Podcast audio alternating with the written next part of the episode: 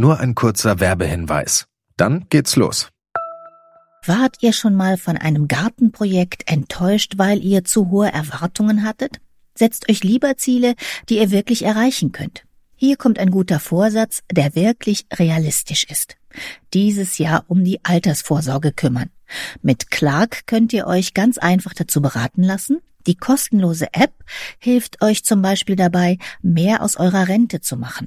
Innerhalb weniger Minuten bekommt ihr einen Altersvorsorgevergleich, der euch die Top-Tarife anzeigt. Und wenn ihr euch die Clark-App runterladet und zwei eurer bestehenden Versicherungen eintragt, dann schenkt euch Clark mit dem Code GARTEN34 einen 30 Euro Shopping-Gutschein.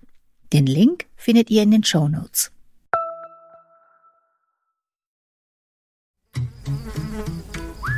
Gartenradio mitten im Grünen. Ja, das Grüne ist in diesem Jahr leider auf braun geworden. Viele Bäume haben ihr Laub sogar schon vor der Zeit abgeworfen. Der Rasen ist braun und auch viele Stauden und Gehölze haben es nicht geschafft, mit Hitze und Dürre fertig zu werden. Ich vermute jetzt mal, die größte Hitze ist vorbei und wir können eine erste Bilanz ziehen. Was hat denn in diesem Jahr gar nicht funktioniert? Kann ich einiges wieder flott kriegen? Wovon sollte ich mich trennen und wie bereite ich mich auf das nächste Jahr vor? Und all das machen wir heute mit Sandra Wattler in unserer Alexianer Klostergärtnerei. Hallo Sandra. Ja, guten Morgen. Ja, jahrelang haben wir uns damit beschäftigt, welche Pflanzen sind winterhart und jetzt müssen wir eigentlich gucken, welche sind sommerfest, oder? Ja, das ist richtig und man muss auch viel genauer einfach auf den Standort schauen. Es ist nicht so, dass manche Dinge jetzt gar nicht mehr funktionieren, aber man muss einfach wirklich sich viel mehr den Pflanzen anpassen, auf die Bedürfnisse achten und wirklich sich erstmal schlau machen, bevor man wirklich drauf lospflanzt, damit man auch nachher nicht alles braun hat. Aber ich glaube, das merken die Leute selber. Die versuchen es erstmal selber auch so, ach ja, das müsste passen. Und wenn sie merken, das geht nicht, dann holen die sich meistens schon Rat. Und wir nehmen uns ja dann auch Zeit, so gut es geht. Also die Leute müssten schon auch ihren Garten kennen. Aber mit genug Input können wir dann auch wirklich intensiver beraten und dann funktioniert es in der Regel auch besser. Was muss man denn am besten mitbringen für Informationen, wenn man sich von euch über sommerfeste Pflanzen beraten lassen will? Also ganz wichtig, der erste Punkt, der schon immer eigentlich auch relevant war, ist halt die Sonneneinstrahlung. Da habe ich jetzt einen sonnigen Standort, einen halbschattigen, einen schattigen Standort. Und das zu beurteilen fällt manchen Leuten schon schwer, weil es ist auch abhängig davon, wann ist die Sonne wo. Und dann müssen manche schon überlegen, Moment, die kommt da und dann ist da das Gartenhäuschen und da ist das Haus vom Nachbarn. Es ist zwar irgendwie Südseite, aber irgendwie ist da ja direkt ein Haus. Und die Sonne kommt da gar nicht so richtig hin. Dann habe ich da einen absonnigen Standort zum Beispiel. Oder die sagen, da ist den ganzen Tag Sonne, aber eigentlich ist sie irgendwann nach zwei Uhr schon weg. Das ist ein ganz anderer Standort, als wenn ich ab zwei Uhr die Sonne da stehen habe, bis im Sommer dann ja fast zehn Uhr abends sozusagen, wo dann die Hitze auch noch dabei kommt. Also morgens ist es ja noch ein bisschen kühler bis mittags und ab mittags bis abends ist es zwar die gleiche Anzahl an Sonnenstunden, aber ein ganz anderes Klima. Was macht denn den Pflanzen im Sommer jetzt am meisten zu schaffen? Das wäre eigentlich dann der Boden. Ne? Also wir haben uns quasi schon für einen Standort entschieden. Die Pflanze möchte in die Sonne oder in den Halbschatten. Aber der Boden ist das Problem. Den muss man vorher halt auch eigentlich gut kennen. Ganz häufig ist es so, dass wir es hier mit Böden zu tun haben, die sind nicht besonders tiefgründig, also gerade in Neubaugebieten, da ist 40 Zentimeter tiefgründiger, verdichteter, mit Mutterboden aufgeschütteter Gartenboden, darunter kommt Schotter und Kies. Das ist natürlich kein Speicher, ne, wenn es mal richtig heiß wird. Da muss man wirklich sehr häufig gießen, weil es versickert nach unten einfach viel zu schnell. Das andere ist, dass der Boden halt leicht verkrustet. Ne? Alles da, wo noch nicht viel gepflanzt ist, wo der Boden nicht auf natürliche Art bedeckt ist durch Laub oder auch nicht gemulcht ist oder sonst wie beschattet und offen liegt, da sind höchstens halt das, was manche als Unkraut eben rauszupfen.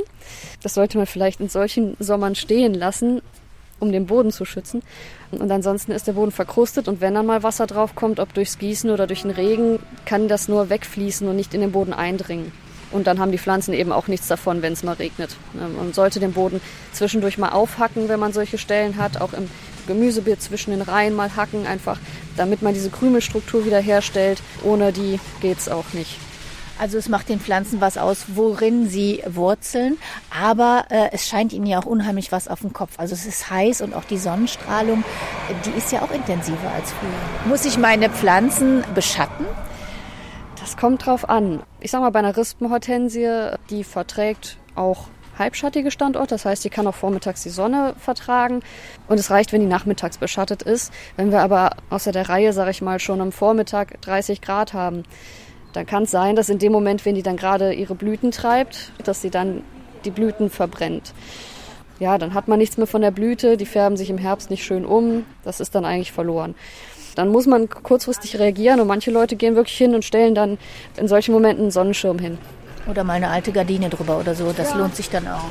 Also der beste Schatten ist natürlich von der Pflanze, weil der gleichzeitig auch, also jeder Baum ist eine Klimaanlage. Solange das Wasser da ist und verdunstet eben, gibt es ja Verdunstungskälte. Und auch eben, weil der nebenbei auch Sauerstoff produziert, ist es einfach viel angenehmer, ist der beste Schatten, den es gibt. Oder ich kann ja auch Pergolen bauen mit Kletterpflanzen. Da bin ich vielleicht dann auch ein mhm. bisschen flexibler, wenn ich merke, da funktioniert was nicht. Genau, das wäre eigentlich eine super Lösung für manche Ecken. Oder einfach so, weil man sich denkt, hm, ich will Wein haben. In welcher Form gestalte ich den? Das muss ja nicht in dieser Teeform sein, es muss ja kein Spalier sein. Ja, warum nicht eine Pergola damit begrünen, mit was Obstigem oder so? Also da hat man direkt zwei Fliegen mit einer Klappe geschlagen, mindestens.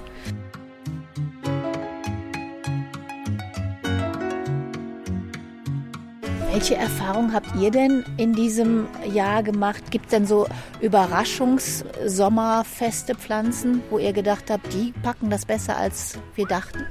Ich habe ein bisschen zu Hause bei mir rum experimentiert, weil, also hier muss man ja sagen, da werden die Pflanzen ja schon verwöhnt. Da fährt der Gießwagen drüber und dadurch hat man immer ein bisschen leichte Feuchtigkeit im Boden, die das auch nah am Boden alles abkühlt. Ich habe zu Hause einen sonnigen Balkon. Da habe ich schon die Pflanzenauswahl sehr eng gefasst. Alles, was wirklich Hitze und Trockenheit verträgt, was so ein bisschen haarige Blätter hat oder besonders dicke Wachsschicht oder halt wirklich exotische Pflanzen. Aber ich habe auch da gemerkt, da gibt es halt Unterschiede, je nachdem, wo es steht. Ne? Ich habe im Frühjahr natürlich gedacht, mein kleiner Granatapfel, der mag die Wärme, die stelle ich natürlich jetzt an die Wand. Und dann wurde es plötzlich heiß und der fing auf einmal an und kriegte gelbe Blätter. Aber das war ähm, wie bei den Beispielen hier, ich habe da ein paar Schadbilder auch zusammengefasst, und einfach der Hitze geschuldet. Den habe ich einfach nur, ich sag mal, anderthalb Meter weit an das Geländer geschoben, wo einfach die Abwärme von der Wand nicht so ist. Und dann hat die sich wieder erholt, ist wieder grün geworden. Also muss man ein bisschen ausprobieren, muss man ein bisschen gucken. Also Sachen wie Feigen und Obst prinzipiell hatten halt großes Potenzial. Auch Gemüse hat großes Potenzial gehabt unter den richtigen Bedingungen. Ne? Also auch die Tomaten Hätten die ein bisschen mehr beschattet gestanden, dass sie nicht die krasse Hitze abbekommen hätten, sehen die jetzt auch noch nicht so traurig aus. Und die Äpfel, da muss man schauen, Äpfel haben halt eventuell Sonnenbrand gekriegt an ganz extremen Standorten, aber da, wo die weiter innen liegen im Baum, ist das eben auch nicht so schlimm. Beerenobst ist ein bisschen schwierig dieses Jahr tatsächlich gewesen, weil das Beerenobst selber häufig ein bisschen kühlere Temperaturen mag, die Pflanze selber. Und ja, wenn dann so eine Himbeere Sonnenbrand hat, dann ist die eigentlich beinahe ganz hin. Wir haben ja alle jetzt schon gesehen, dass Bäume Laub abwerfen, dass Pflanzen braun sind.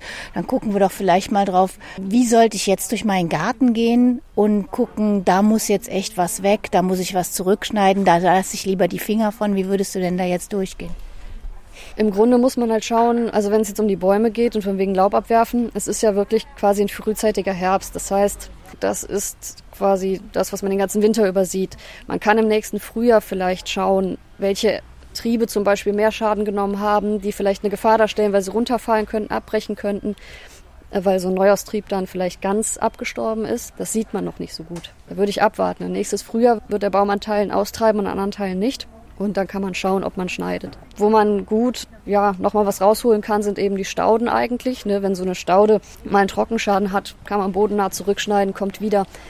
Und das ist auch der Vorteil bei allen Pflanzungen, die halt sehr divers sind, wo unterschiedliche Dinge wachsen, wo, wie gesagt, auch die Stauden den Boden mehr bedecken. Auch Parks sieht man das. Die Parks sind ja komplett gelb. Aber überall da, wo eine Ackerdistel steht oder Klee wächst oder vielleicht auch mal kleine Brennnesseln, aber auch andere Stauden, Schafgarbe zum Beispiel, die sind knatschgrün auf dem gelben Rasen. Und wenn wir einfach mehr davon hätten, wäre es nicht so schlimm. Und wenn ich eine braune Staude habe, einfach auch noch stehen lassen, wie wir das ja auch über den Winter oft machen, oder lieber zurückschneiden? Wenn ich meine, das ist jetzt vielleicht doch eher Trockenheit, Hitzeschaden. Kommt ein bisschen auf den Zeitpunkt an. Also so bis Mitte August kann man die auch nochmal zurückschneiden, dann kommt die nochmal neu. Eventuell blüht sie nicht nochmal. Also je nach Art ist auch total unterschiedlich. Und überwintert dann vielleicht nur als Blattrosette, aber es kommt nochmal was Grünes. Und die Pflanze hat nochmal Zeit, sich ein bisschen zu erholen, nochmal ein bisschen Reserven zu sammeln vor dem Winter. Und äh, alles, was dann noch nach dem Winter übrig bleibt, das schneiden wir dann halt Mitte Februar. Und was ist mit dem Laub? Da sagen wir ja auch immer liegen lassen im Herbst. Auch dieses Braune jetzt, was ja zum Teil auf dem Rasen liegt, das ist ja schon so ganz trocken. Wenn man das anfasst, dann ist ja wie Papier. Lasse ich das auch alles liegen? Es kommt auf an, wo es liegt. Also auf dem Rasen sollte man es nicht liegen lassen. Also der Rasen selber kann das nicht leidenbedeckt zu sein. Der fängt dann an, wirklich zu schimmeln, kann man fast sagen, wenn er jetzt längerfristig unter einer Laubschicht liegt. Und ja, auch trockenes Laub ist besser als gar kein Laub. Also ich würde das vom Rasen einfach alles in die Beete kehren unter Sträucher als natürliche Mulchschicht. Ich dachte, dem Rasen macht das jetzt vielleicht gar nichts aus, weil der ist selber braun und sieht so ein bisschen tot aus, wenn da jetzt totes Laub, also trotzdem lieber runter. Ja, also der eigentliche Rasen ist ja das, was auch unterirdisch ist. Die Grasnarben und die Wurzeln, die mögen das einfach nicht. Die brauchen das Licht und Luft. Und wenn die abgeschirmt ist von allem, dann wächst da nachher nichts mehr. Und was mache ich mit dem Rasen selber? Ja, also da würde ich ganz hart sein und sagen, das ist Rasen ist eigentlich nur ein Gras und Gras ist in der Natur so, das fängt äh, im Frühjahr an zu wachsen, da fängt es an zu blühen, da wird es braun, das ist eigentlich total normal. Wir verzögern diesen Zeitpunkt immer, indem wir halt mähen und der Rasen quasi nicht zur Blüte kommt und deswegen immer wieder weiter neu wachsen muss. Aber ab einem gewissen Punkt muss man sich halt fragen, ob es Sinn macht, so eine Fläche zu gießen, ob man da nicht sagt, man versucht die Beete etwas großzügiger zu fassen, weniger Rasenfläche und die Beete erhalten sich selber besser. Stichwort Gießen. Wasser ist kostbar. Was soll ich denn überhaupt gießen und was nicht? Wenn man gießt, sollte man eben nur das gießen, was wirklich in dem Moment Wasser braucht und dann das lieber durchdringend gießen. Da verbraucht man am Ende weniger Wasser, als wenn man alles jeden Tag ein bisschen gießt. Also viele neigen eher dazu, dass sie dann überall mal was dran geben ist eigentlich nicht richtig. Also wenn eine Pflanze schlappt, dann gerne gießen, aber vorher einfach lieber noch mal einen Tag warten. Wenn sie am nächsten Tag schlappt, kann man immer noch mal eine Gießkanne voll machen und die dahin bringen. Also muss man auch wieder genau auf den Garten gucken, auf die Bedürfnisse. Ja, eigentlich gehört es zum Garten dazu, dass man wirklich jeden Tag einmal durchläuft und alles abgeht und guckt. Ich glaube, das vernachlässigen manche Leute, die konzentrieren sich darauf, wie gestalte ich den Garten, was will ich hier drin haben, wie muss ich das pflegen. Aber ja, genießen das vielleicht auch ein bisschen zu wenig, in ihrem Garten zu sein. Und ein Teil davon ist auf jeden Fall auch dieser obligatorische Gang, einfach mal in alle Beete reinschauen. Dann sieht man auch direkt, habe ich irgendwo was vergessen, ist irgendeine Pflanze kränklich, ist da auf einmal ein Befall da, den ich sonst vielleicht nicht gemerkt hätte, muss ich irgendwie reagieren. Ja, der Garten sendet Signale eben, der sagt uns, wann wir handeln müssen. Dann gucken wir doch mal auf die Signale der Pflanzen, die du uns hier alle so mitgebracht hast, was die so senden. Was haben wir denn hier? Also ganz typisch und ganz häufig. Ich habe hier ein Walnussblatt. Also das ist jetzt nicht typisch für Walnüsse, aber ich habe eins gefunden mit Sonnenbrand. Das sieht eben so aus, dass einzelne Teile braun werden. Das ist fast so pergamentartig. Meistens mit einem schwarzen oder roten Rand. Das ist auch unterschiedlich. Aber man sieht halt echt, da wo sich das ein bisschen wölbt, da wo das am höchsten ist, da ist diese Verbrennung halt aufgetreten, wie so eine Art Sonnenterrasse bei uns auf der Nase und an den Ohrenspitzen und auf den Wangen. Das hat eine Pflanze auch und das wäre halt die Baumkrone, die oberste Schicht und alle Blätter, die an den Seiten halt weit rausragen, die sind am ehesten betroffen. Es wird trocken und fällt dann aus. Ich komme ja so an die Krone sowieso nicht dran. Wenn ich jetzt sehe, mein Baum hat total viel Sonnenbrand auf den Blättern, kann ich nichts machen. Da kann man nichts machen. Also das müssen wir jetzt aushalten. Das sieht man ja auch hier ringsherum. Das ist eine Kombination jetzt, sage ich mal, aus der Hitze und der Sonneneinstrahlung, weil die Bäume auch mit ihren Wurzeln an ihre Grenzen kommen. Also der Bereich, den die bewurzeln, der ist trocken gefallen und dadurch sieht man jetzt, dass die ganz oben auf der Krone eben auch anfangen schon braun zu werden und eben die Blätter fallen lassen. Einfach weil das Einzugsgebiet ist ausgeschöpft für Wasser.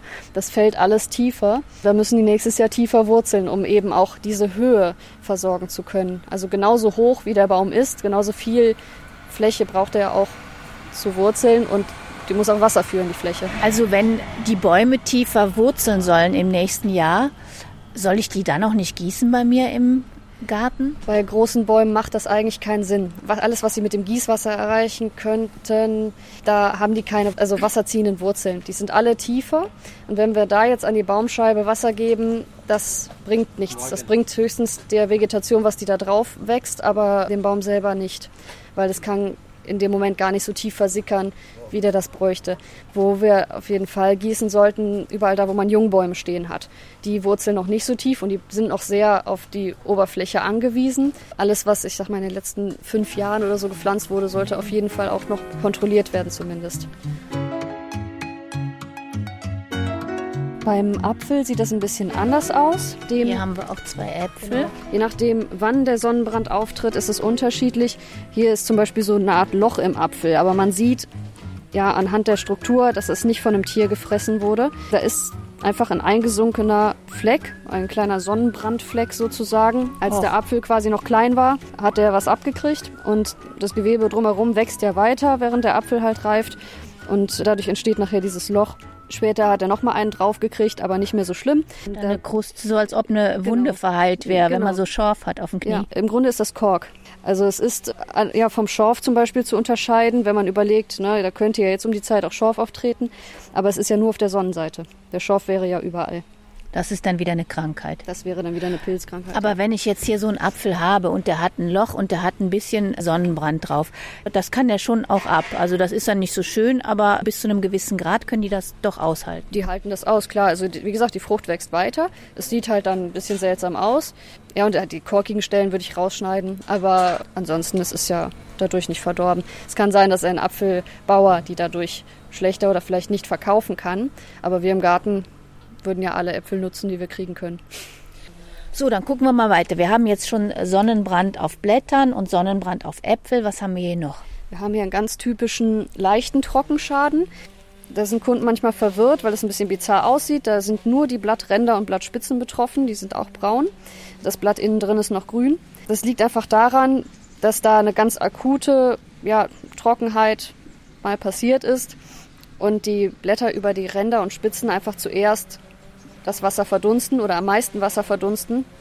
Und die nehmen dann auch zuerst Schaden. Das geht quasi von außen nach innen dann, wenn das jetzt länger anhalten würde. Er hat danach wieder Wasser bekommen, deswegen hat es sich auf die Blattränder und Spitzen beschränkt. Das ist jetzt ein wunderschönes Hopfenbuche und die hat wirklich wie so ein Rostrand außen. Ne? Genau, und deswegen kommen viele Kunden und sind verunsichert, fragen, ob das vielleicht Pilz ist. Aber es ist wirklich tatsächlich nur auf die Ränder begrenzt. Es ist, ja, kann man sagen, physikalischer Schaden. Ja, es ist ja, wie gesagt, nicht das ganze Blatt betroffen. Also alles, was da in der Mitte noch grün ist, das funktioniert ja auch noch. also deswegen sollte man jetzt auch nicht, sobald man irgendwo ein Fleckchen an einem Blatt sieht oder einen leichten Schaden, direkt alle Blätter abzupfen, damit wieder alles grün ist, weil die Fläche in der Summe ist wichtig für die Pflanze, um sich zu ernähren. Man muss einfach mal ab und zu auch ein paar Fleckchen ertragen. Okay, dann gucken wir weiter. Was haben wir noch? Einen typischen ja, Kombischaden auch, aber vor allem von der Hitze und der Sonne. Das wäre jetzt hier ein Fächerahorn. Fächerahorne, äh, wenn man aufs Etikett guckt, steht immer drauf, kann in die Sonne. Da sehen eigentlich alle Blätter, so kleine Blätter sind das, die sehen aus, als ob jemand ein Feuerzeug drunter gehalten hätte. Die sind so ein bisschen braun und wellen sich. Genau. Also das hängt zum einen damit zusammen, die sind ja nur bedingt in der Sonne geeignet. Das hängt jetzt wieder vom Kleinklima ab. Ich glaube, das ist mein Lieblingswort und das ist, glaube ich, das Zauberwort auch für das Thema. Wenn ich jetzt den Fächerahorn direkt an einem Teich stehen habe, wo immer ein bisschen Wasser auch plätschert und die Luftfeuchtigkeit höher ist, dann kann der vielleicht mehr Sonne vertragen. Aber meistens steht er ganz normal im Beet oder vielleicht sogar ganz frei im nicht so idealen Fall und dann ist er der Sonne voll ausgesetzt und auch der Hitze. Hier sind es auch die Blattränder und Spitzen, die sich dann halt einkringeln und braun werden. Nur weil der halt geschlitzte Blätter hat, betrifft das ja schon beinahe das ganze Blatt. Das ist dann nicht so schön. Je früher das passiert, desto eher ist die Pflanze ja auch in ihrem Wachstum gestört. Und wenn die quasi schon im Mai eine große Hitze bekommen, also im Mai wär, würden ja schon knapp 30 Grad reichen, die hatten wir ja auch ab und zu dann schon, dann sind solche Pflanzen wie zum Beispiel Blumenhartriegel oder auch ein Fächerahorn, neigen die dazu, halt sehr kleine Blätter zu machen. Und beim Hartriegel sind das ja dann auch die Blütenblätter. Dann kriegt er besonders kleine Blüten, die meistens auch so rote Ränder und Spitzen haben. Können sich dann eben nicht voll entwickeln in dem Jahr. Und da hätte es jetzt auch keinen Sinn, wenn ich da dann einen Sonnenschirm installiere. Es geht halt nicht auf Dauer. Wenn er dauerhaft einfach die Sonne und Hitze abbekommt, macht es eher Sinn, im Herbst nochmal zu überlegen, ob man den umpflanzen kann an eine geschütztere Stelle. Aber über diesen Sommer würde ich es einfach auch da ja, ertragen und daraus lernen. Weiter geht's mit einer Himbeere, die ganz, ganz traurig aussieht. Die hat ganz vertrocknete Beeren. Also man sieht, sie wollte, sie hat unheimlich viel Früchte angesetzt, aber da wird nichts draus. Ja, das ist leider schade. Die hat es jetzt genau in dem Moment erwischt, als sie Früchte machen wollte. Es ist bei Himbeeren ja total unterschiedlich. Manche haben schon im Juni reife Früchte, manche erntet man erst ab August und dazwischen verschwimmt alles. Also jede Sorte ist vielleicht eine Woche früher oder später als die nächste. Das ist das eine. Und in dem Fall haben wir auch eine Sommerhimbeere. Das heißt, die trägt wirklich nur in dem Moment Juni, Juli und dann ist Ende. Die Herbsthimbeeren tragen von August bis zum Frost. Das heißt, da ist die Ernte einfach hin, weil es da einfach zu heiß war. Was wir auch noch sehen, sind halt diese ja so stumpf gelb, fast ockerfarbenen Blätter. Da kann man jetzt auch rätseln, wenn man das nur so isoliert für sich sieht. Es ist kein Trockenschaden, weil dann hätten wir wirklich ganz gelbe Blätter. Es ist kein Düngemangel, weil wir sehen hier der Neuaustrieb, der aus der Erde ja neu kommt, der ist komplett grün und gesund. Das ist wirklich auch von der Hitze. Das Chlorophyll, das hat Schaden genommen. Das Blattgrün selber ist einfach ein bisschen gekocht worden. Die Blätter kann ich dann ja wahrscheinlich nicht retten, aber wenn ich die jetzt zur rechten Zeit gegossen hätte, hätte die dann wenigstens saftige Früchte ausgebildet oder hätte das auch nichts genützt? Die Früchte selber sind ja auch empfindlich, was Hitze angeht. Also da kann es passieren auch, dass sie dann einzelne Steinzellen bilden. Es sind dann einfach harte Knüppelchen in den Himbeeren. Je nachdem, wie viel das ist, ist es nicht so schlimm. Aber bei der ist es wirklich in einem ganz frühen Stadium passiert, dass die viel Stress hatte, die Pflanze. Vielleicht auch ein bisschen Trockenheit dabei. Dann haben die Früchte einmal einen abgekriegt und damit war es dann zu Ende. Also, wenn ich Himbeeren möchte, dann gehe ich vielleicht lieber auf die späteren, auf die Herbsthimbeeren. Da bin ich eher auf der sicheren Seite, wenn die Sommer heißer werden. Also am besten kombiniert man das sowieso früh und spät. Also im Idealfall hat man dann eine besonders lange Ernte, weil man halt schon ab Juni ernten kann und dann bis wirklich zum Frost hin, wenn die einzelnen Sorten sich abwechseln. Also die, die Mischung macht es. Man kann mit beiden Pech haben, aber prinzipiell geht der Trend wirklich zu den Herbsthimbeeren, weil die eben so eine lange Ertragszeit haben, weil es ein schönes Naschobst ist und man immer mal was pflücken kann. Und die Sommerhimbeeren, die nötigen einen ja manchmal auch dann plötzlich schnell was verarbeiten zu müssen, weil die sehr viel auf einmal tragen. Wenn man gerade in Ferien ist. Genau, immer, immer in der Urlaubszeit. Okay, und dann haben wir hier noch einen Rhabarber. Der hat eigentlich ein paar sehr schöne grüne Blätter und nur ein großes gelbes. Das habe ich einmal mitgebracht weil manchmal trifft es Pflanzen auch nur partiell, dass einzelne Triebe oder in dem Fall von dem Rhabarber jetzt einzelne Blätter betroffen sind. Was bei dem aufgefallen ist, dieses gelbliche Blatt oder dieses etwas blassere Blatt ist auch viel wärmer als die anderen. Die Sonne schien den ganzen Tag drauf, ich habe es angefasst und die, selbst wenn es warm war, die grünen Blätter sind halt noch kühl, wenn man die anpackt. Aber ein Blatt, was Schaden genommen hat und in der Sonne steht, das erwärmt sich, weil es einfach nicht mehr so viel transpiriert. Es kann sich selber nicht mehr abkühlen und das kann auch ganze Pflanzen betreffen. Also wenn man noch eine Thuja-Hecke hat oder andere Zypressenarten oder so, die im Sommer halt leiden können, ist man sich ja nie ganz sicher, hat die jetzt was oder nicht, ne? weil so eine Konifere einfach einen sehr langsamen Stoffwechsel hat und die sagt uns erst ein halbes Jahr später, wenn sie tot ist, dann ist die dann erst braun. Und bis dahin hat die so eine leicht stumpfe Farbe und dann weiß man als Gärtner schon, okay, das war's. Aber als Kunde hat man noch ein bisschen Hoffnung meistens. Die ist ja noch grün. Aber wenn man anfasst, merkt man schon einen Unterschied zwischen einer gesunden Pflanze und einer Pflanze, die schon nicht mehr transpiriert. Das heißt, da ist eigentlich schon Ende. Und dann zieht die auch wahrscheinlich von unten kein Wasser mehr. Genau. Also dadurch, dass dieser Transpirationssog halt auch wegfällt, kommt halt auch kein Wasser mehr nach. Dann kann ich die gießen, das bringt dann aber gar nichts mehr. Im Gegenteil, dann faulen die Wurzeln noch schneller weg. Wenn da noch irgendwo in Teilen was lebendig ist.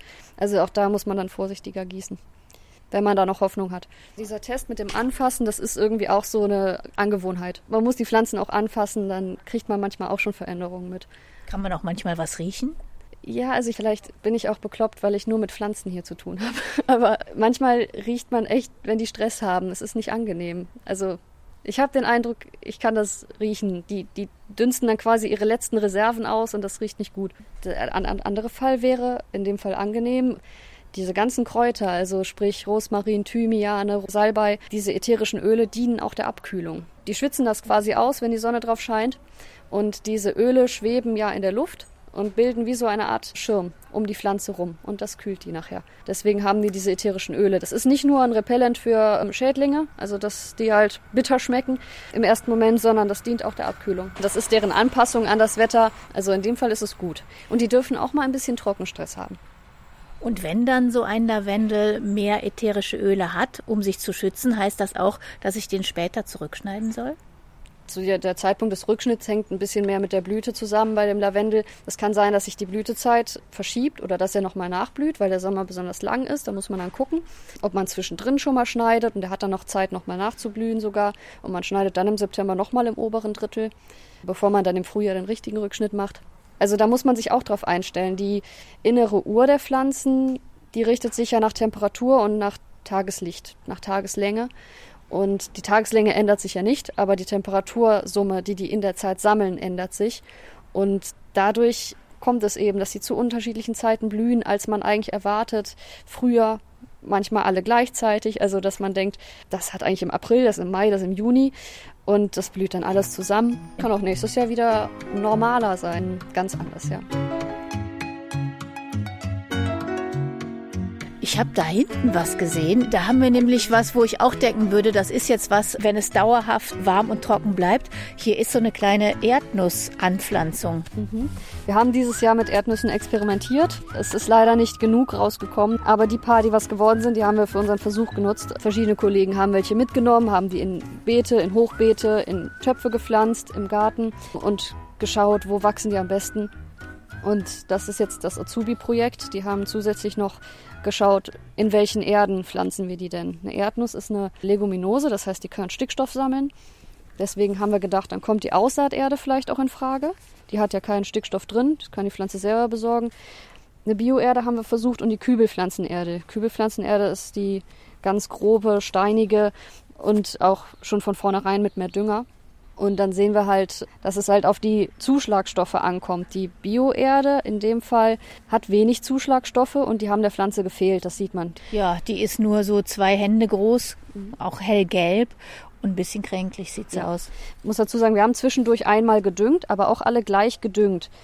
Und lustigerweise ist es auch so, dass die Erdnuss in der Kübelpflanzenerde, die von vornherein mehr Dünger hatte, ist jetzt aber auch ein bisschen gelber als die in der Aussaaterde. Einfach weil die sich vorher schon mehr verausgabt hat. Die hätte noch mehr Dünger gebraucht als die anderen, weil sie einfach auch schon mehr Triebe hat, viel mehr Blüten gebildet hat. Das ist so Ursache und Wirkung. Ich habe die Pflanze am Anfang quasi gepusht, die hat viel gemacht, jetzt möchte es auch erhalten werden. Und das Mittelding mit der Aussaaterde, die dann später aufgedüngt wurde, die ist etwas langsamer als die andere, aber die ist komplett grün. Vielleicht kann man daraus auch lernen, nicht nur wie eine Erdnuss funktioniert und wie man die kultiviert, sondern auch überlegen, sich manchmal einfach ein bisschen zurückzuhalten, ein bisschen rauszuhalten, die Pflanzen einfach selber wachsen zu lassen. Weil je mehr Volumen die kriegt, geht irgendwann über diesen natürlichen Habitus der Pflanze hinaus vielleicht auch oder das natürliche Potenzial, was sie an dem Standort erreichen kann. Und dann will sie nämlich wieder gefüttert werden oder gewässert. Und wir wollen ja eigentlich selbstständige Pflanzen im Garten haben. Wir sollten die Pflanzen nicht verwöhnen. Die haben alle ihre Mechanismen, um mit verschiedenen Klimasituationen klarzukommen. Und wir müssen denen auch die Möglichkeit geben, sich da anzupassen. Und warum habt ihr jetzt ausgerechnet Erdnüsse ausprobiert? Weil das vielleicht was ist für die Zukunft? Ja, die kommen ja aus einem warmen Klima und als Leguminose, also so ähnlich wie Erbsen und so, sind die relativ autark, auch was Nährstoffversorgung angeht. Vielleicht wird das ja was, dann wäre das interessant, dann kann man es den Kunden auch anbieten. Wir müssen mal schauen, ob das so einfach funktioniert, ne? dass das auch jeder hinkriegt. Kommen da auch Erdnüsse dran? Man sieht das hier so ein bisschen. Die kriegt so kleine gelbe Blütchen, zahlreiche Blütchen. Und dann haben wir uns erst gewundert, weil die Blütchen selber erstmal direkt matschig werden, da kommt nichts dran. Aber es ist wie so eine Art Nabelschnur, die weiter unten von der Blüte in den Strunk halt reinführt. Und dann bildet sich hier so eine Art Keimschlauch, wie eine Luftwurzel, die geht nachher in den Boden rein und da kommen dann die Erdnüsse. Das ist halt das, was so Zeit braucht. Und da müssen wir gucken, ob jetzt die restliche Zeit reicht. Wir haben die relativ früh gepflanzt, aber ob unser Sommer lang genug ist, dass das jetzt noch Zeit hat, wirklich eine Nuss zu entwickeln. Aber wäre vielleicht eine Pflanze für die Zukunft dann für ja, uns? Weil prinzipiell, ich sag mal, mit der Hitze und der Trockenheit hatte die jetzt nicht Probleme. Die Blätter sehen sehr gesund aus, die haben auch kleine Härchen ausgebildet, um sich zu schützen. Das ist auch wieder so ein Schutzmechanismus. Hast du denn so generell noch ein paar Empfehlungen, wie ich vielleicht besser klarkomme mit diesen Sommern, von denen man ja nicht weiß, wie sie werden? Also prinzipiell ist die Vielfalt entscheidend. Was das betrifft, um nochmal eben auf das Beispiel mit dem Park zurückzukommen. Wenn man jetzt eine wirklich große Fläche zu begrünen hat, die Gelegenheit nutzen, Fläche auch zu reservieren für autochthone Stauden. Etwas, was man aussäen kann, was sich selber wieder aussät und durch die Aussaat eben auch oder durch diese generative Vermehrung eben auch sich anpassen kann. Also autochthone Pflanzen sind äh, Pflanzen aus der Region. Genau, das sind gebietseigene Pflanzen.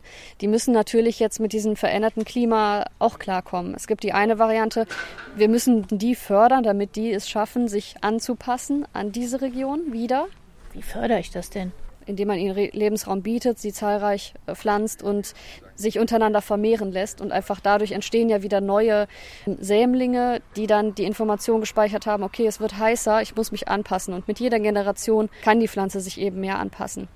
Und dann können wir unsere heimische, unsere bekannte Flora auch beibehalten. Und bei dem Gemüse, was ich ausprobiert habe, die Süßkartoffeln, die mochten das. Also auch wenn die zwischendurch mal geschlappt haben, die haben sich immer wieder bekribbelt. Also wenn man abends nach Hause kommt und die schlappt, hat man immer noch genug Zeit zu gießen. Das nehmen die einem nicht übel. Der Ertrag, das bleibt jetzt abzuwarten. Und die Birnenmelone, das ist auch ein mit der Tomate eigentlich verwandtes Gewächs. Die sah auch immer ganz dramatisch schlapp aus nach einem ganz heißen Tag, aber ähm, nach dem Gießen top wieder hingestellt. Blätter, die haben kein einziges Fleckchen, die blüht. Aber da, da, schrillen bei mir die Alarmglocken bei Melone, da denke ich wirklich an sehr viel Gießen. Es heißt nur Birnenmelone, es ist wirklich eher eine Tomate als eine Melone. Die Früchte, die sollen halt wie Birne und Melone schmecken. Bis jetzt Stimmt's? Um die Zeit schmecken die wie das Grüne von der Melone. Also wenn man die etwas zu weit runterknabbert, die sind noch nicht so weit. Meine zumindest. Das ist jetzt vielleicht schwer, aber dein allerwichtigster Tipp, wenn ich jetzt durch den Garten gehe und gucke, was dieser Sommer vielleicht angerichtet hat? Wirklich daraus lernen.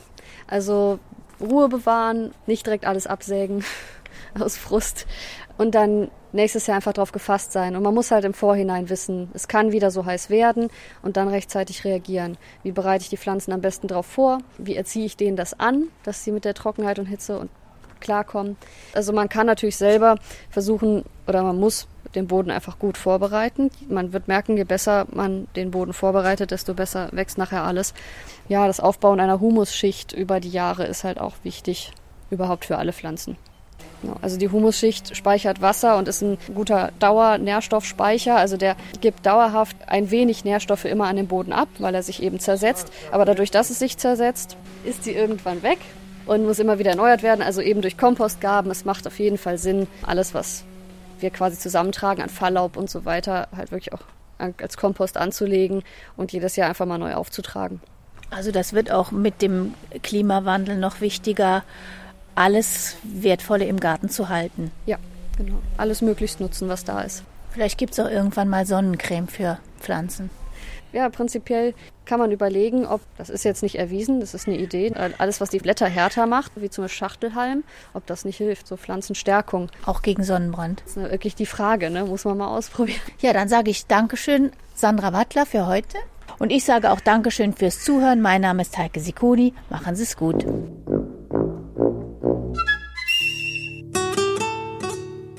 Gartenradio Gezwitscher